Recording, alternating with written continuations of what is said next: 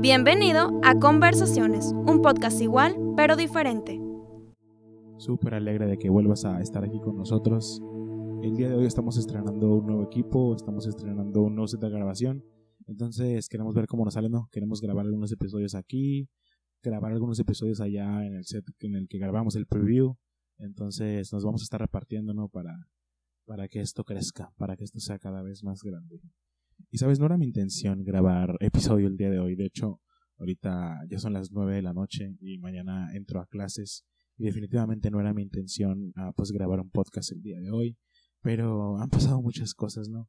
Han pasado muchas cosas esta semana, han pasado muchas cosas este día. Y pues, ¿por qué no aprovecharnos lo que tenemos? ¿Por qué no aprovechar el momento? ¿Por qué no aprovechar la oportunidad y conversar un ratito con ustedes?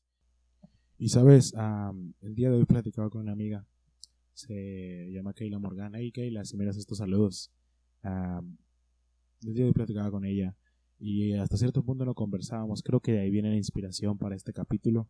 Este capítulo lleva por nombre Un mandamiento escondido. O, tal vez le cambiamos el nombre más adelante, no tengo idea. Pero en estos momentos lo grabo con el nombre Un mandamiento escondido.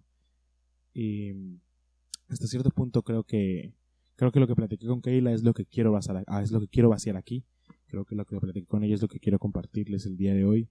Y porque, sabes, a lo largo de tu caminar em, en la vida, mientras vas caminando en este camino que llamamos vida, ¿no? Eh, en especial si vas a una iglesia, si profesas una religión, siempre hemos vivido bajo ciertas reglas, ¿no?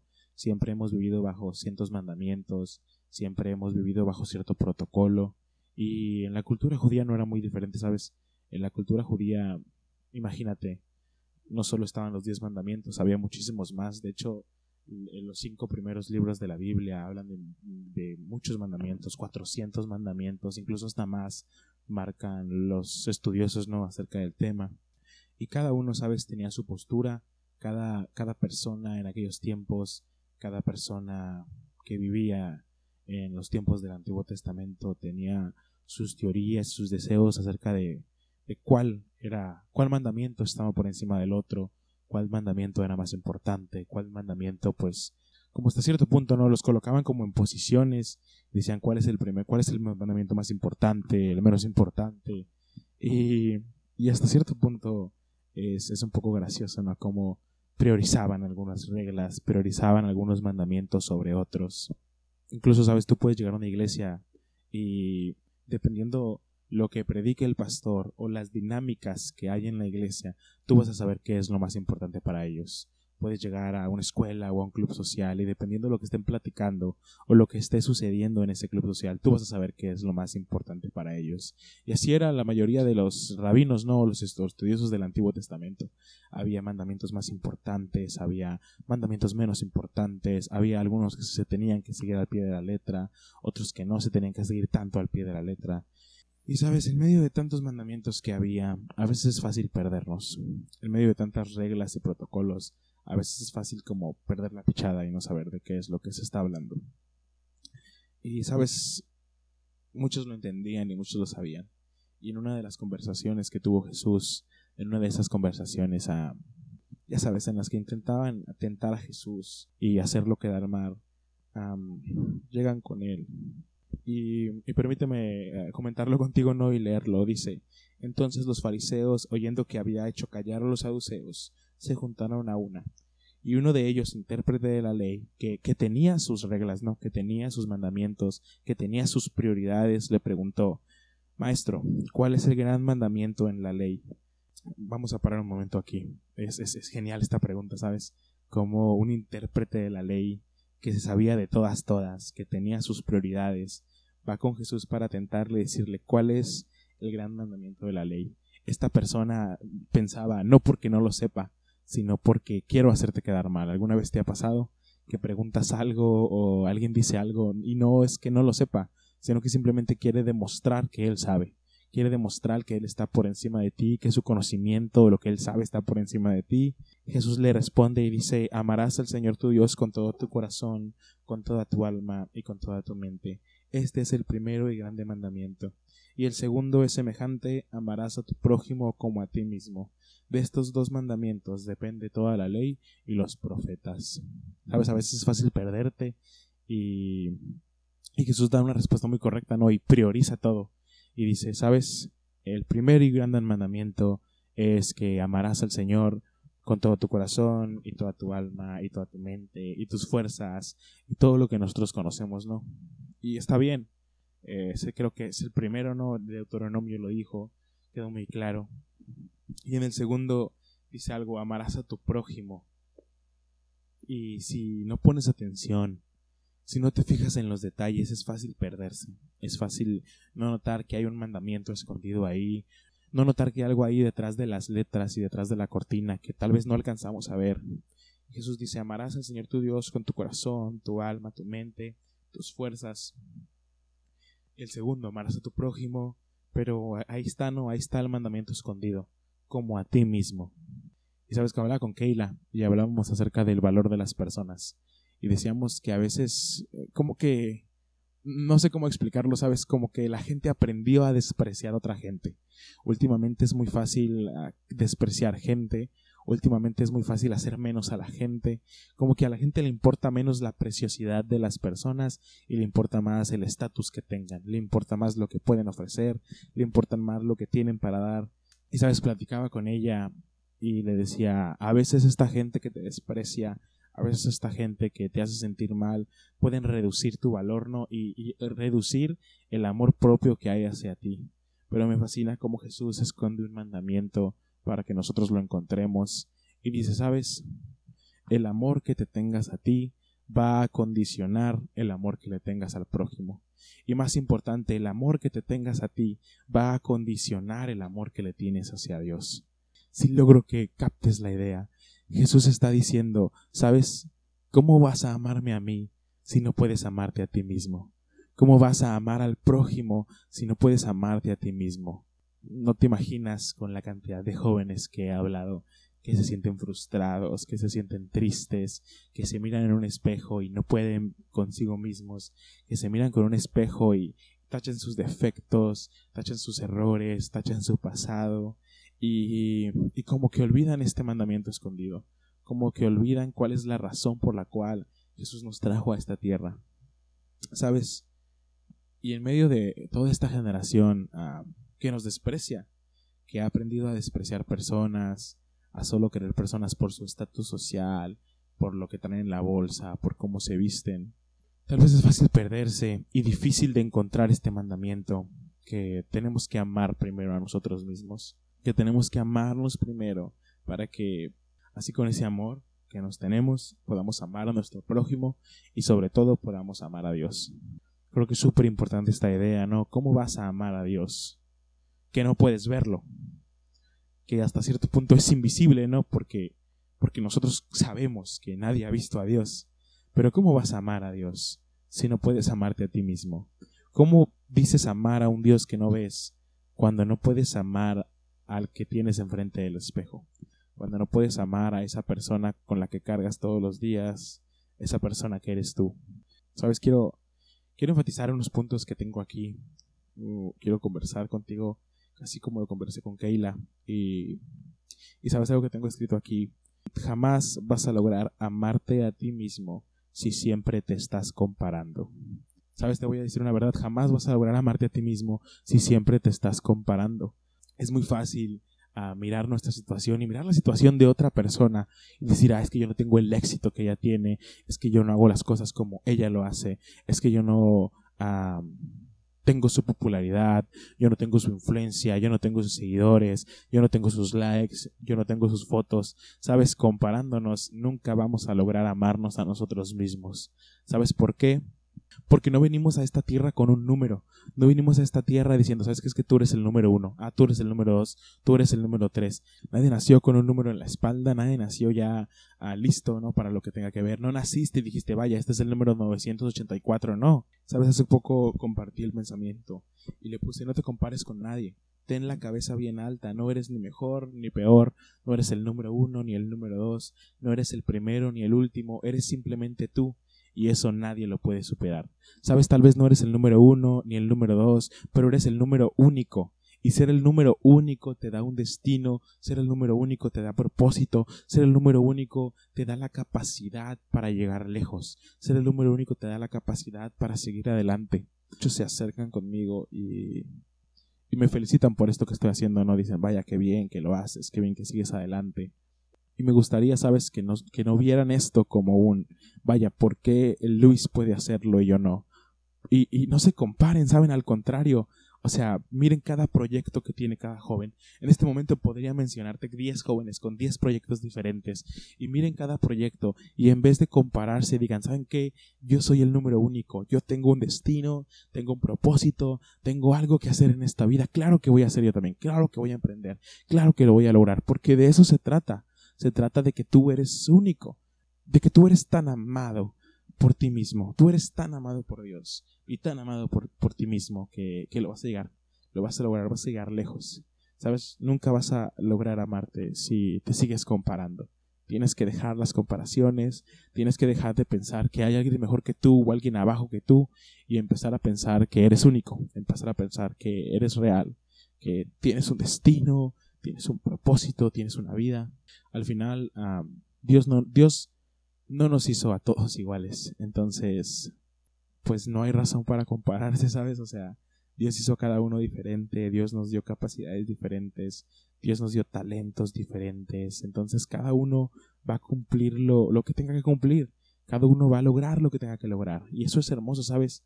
No sabes la paz y la tranquilidad que me da saber que no tengo que superar a nadie o no tengo que ser mejor que nadie, solo tengo que ser mejor que yo, superarme a mí mismo, mirarme al espejo y decir tengo que ser mejor de lo que fue ayer. Porque de eso se trata. No compararme y saber que yo tengo un destino, saber que yo tengo propósito, saber que yo tengo vida hacia adelante. Segunda idea. No vas a poder amarte hasta que te veas con los ojos que te ve Jesús. Sabes, aparte de las comparaciones, se hace muy complicado amarnos cuando solo vemos nuestros defectos, amarnos cuando solo vemos nuestras debilidades, amarnos cuando solo vemos lo que hicimos mal. Sabes, tal vez en esa relación que salió mal tú piensas que fue tu culpa, tal vez en esa amistad que se rompió tú piensas que fue tu culpa, tal vez en tu casa tus padres hicieron algo y tú piensas que es tu culpa, tal vez tus padres se divorciaron, perdiste a un amigo, perdiste a un ser amado, perdiste a mamá, perdiste a papá. Y si vives pensando que es tu culpa, pues jamás vas a poder amarte a ti mismo. Y sabes, yo creo que esto es vital y clave, ¿sabes? Lo platico con muchos de mis amigos. Cuando empecemos a vernos como nos mira Jesús, es cuando verdaderamente va a haber un cambio en nuestras vidas. Y, y me fascina Jesús, ¿sabes? Porque Jesús no es como nosotros. Jesús no es como tus amigos, no es como tu mamá o tu papá. Aunque digan que tiene corazón de amigo, aunque digan que tiene corazón de padre, Jesús no es como ellos. Jesús nos mira y, y así, ¿sabes? Como, así como somos imperfectos, ah, débiles, fracasados, metiendo la pata cada rato, Jesús nos mira perfectos. Jesús nos mira amados. ¿Sabes por qué? Porque Jesús no mira lo que somos en este momento. Jesús no mira nuestra condición actual. Él mira lo que vamos a llegar a ser. Él mira el destino que Él nos ha dado. Él mira el proyecto de vida que Él ha puesto en nosotros. Y nos mira con ojos de tanto amor, nos mira con ojos de tanta, tanta felicidad. ¿Sabes una frase? Si supieras cuánto te ama Dios, dejarías de mendigar cualquier amor.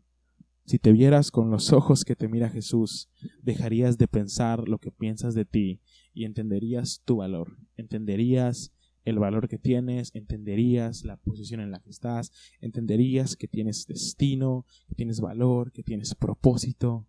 Y créeme, wow, wow, créeme, eso lo vale todo. Si nunca lo has hecho o nunca lo has pensado o nunca lo habías considerado, tienes que mirarte con los ojos que te mira Jesús. Porque de veras en sus ojos hay, destino, en sus ojos hay propósito, en sus ojos hay valor. Creo que esto es increíble, ¿sabes? Saber que, que Jesús no mira lo que los demás miran, que a Jesús no lo podemos engañar con todo lo que hacemos, que Jesús nos mira y ya nos ama, que Jesús nos mira y ya nos acepta, y veo a Jesús diciendo, vaya, si yo te amo, ¿por qué tú no te amas a ti? Si yo te miro perfecto, si yo te miro completo, ¿por qué tú no puedes amarte a ti mismo? Que nuestro amor propio condiciona el amor hacia Él. Y que en cuanto más nos amemos y más lo busquemos y más nos encontremos con Él, más amor tendremos para con nosotros, para con el prójimo y hacia Él. Es que eso es increíble, ¿sabes? Saber que Jesús me ama a pesar de que yo no me amo. Saber que, que, que mi, mi falta de amor a Dios no condiciona su amor, que yo no puedo hacer algo tan malo para que Él me ame menos, puedo hacer algo tan bueno para que Él me ame más. Creo que eso es, eso es increíble. ¿Sabes la última idea que, quiero darte esta noche? Pero estoy grabando de noche, no, no sé si tú lo escuches en la mañana o en la tarde. Y sabes la última idea que, que quiero presentarte. Es una pregunta. ¿Cuánto valgo? Tú que eres joven o si eres mayor, no lo sé. Pero la vida Dicen los filósofos que está propuesta por tres preguntas fundamentales. ¿Quién soy? ¿Para qué fui creado? ¿Y cuánto valgo? Y esta pregunta, esta idea, ¿cuánto valgo? nos condiciona completamente, ¿sabes? Es tal vez por ahí está la respuesta a por qué no nos amamos. Por ahí está la respuesta a por qué nunca logro verme en el espejo y sentirme a gusto porque no he entendido mi valor, no he entendido de verdad cuánto valgo para esta, cuánto valgo para mis padres, mis amigos, cuánto valgo para Dios. Esta pregunta, cuánto valgo, se le relacionan otras más. ¿Soy suficiente? ¿Soy digno de que alguien me ame? ¿Soy lo suficientemente guapo o guapa? Y a veces lo he visto lo he visto muchas veces, buscamos valor en las cosas equivocadas. Buscamos valor en el dinero, buscamos valor en relaciones, buscamos valor en, en cosas que, que para nada nos van a ayudar. Buscamos valor en cosas que para nada, lugares donde para nada vamos a encontrar nuestro valor, lugares donde para nada vamos a encontrar qué es lo que queremos, qué es lo que anhelamos, qué es lo que deseamos. ¿Cuánto valgo? es la pregunta hay muchas respuestas, ¿no? El mundo dice, vales tu tiempo. El trabajo dice, vales un sueldo. Tus amigos dicen, vales amistad. Vales los mensajes que pueda responderme. Tu pareja dice, vales el amor que tengas para mí. Pero verdaderamente, nuestro valor está definido por algo mucho más grande. Nuestro valor está definido por algo mucho mejor. Y sabes, cuando, cuando tú, tú lo entiendes y cuando tú ves cuánto vales. Creo que ahí, creo que esa, creo que ahí está el corazón de amarte a ti mismo. Creo que es el secreto, creo que ahí es donde se esconde el mandamiento de amarse a uno mismo. Sabes, cuando tú conoces tu valor, no es difícil amarte. Sabes, vales cada gota de la sangre de un Salvador. Vales cada gota de la sangre del Mesías. Vales cada gota de la sangre de Jesús. Esto se hace increíble porque a veces pensamos que nuestro valor puede ser definido, puede ser definido por cosas caras o, o cosas aquí en este mundo, pero sabes, nuestro valor tiene más que ver con lo eterno, nuestro valor tiene que ver con algo invaluable, ¿sabes? Decir que valemos cada gota de la sangre de nuestro Mesías abre una puerta gigante para que jamás te sientas menos, para que jamás te sientas rechazado, para que jamás sientas que no lo vas a lograr, para que jamás sientas que no vas a poder. Sabes, vales cada gota de la sangre de tu Mesías. Saber que hay alguien que nos miró en nuestro peor momento, alguien que nos miró en los mayores errores, alguien que nos vio tirados en el suelo y nos dijo, no importa, yo te ayudo. Nos dijo, no importa, yo voy, no importa, aquí estamos para ti. Wow. Ese es Jesús. Ese es Jesús y en Él encontramos mucho más que amor propio. Encontramos amor puro. Encontramos la pureza del amor derramada en un hombre.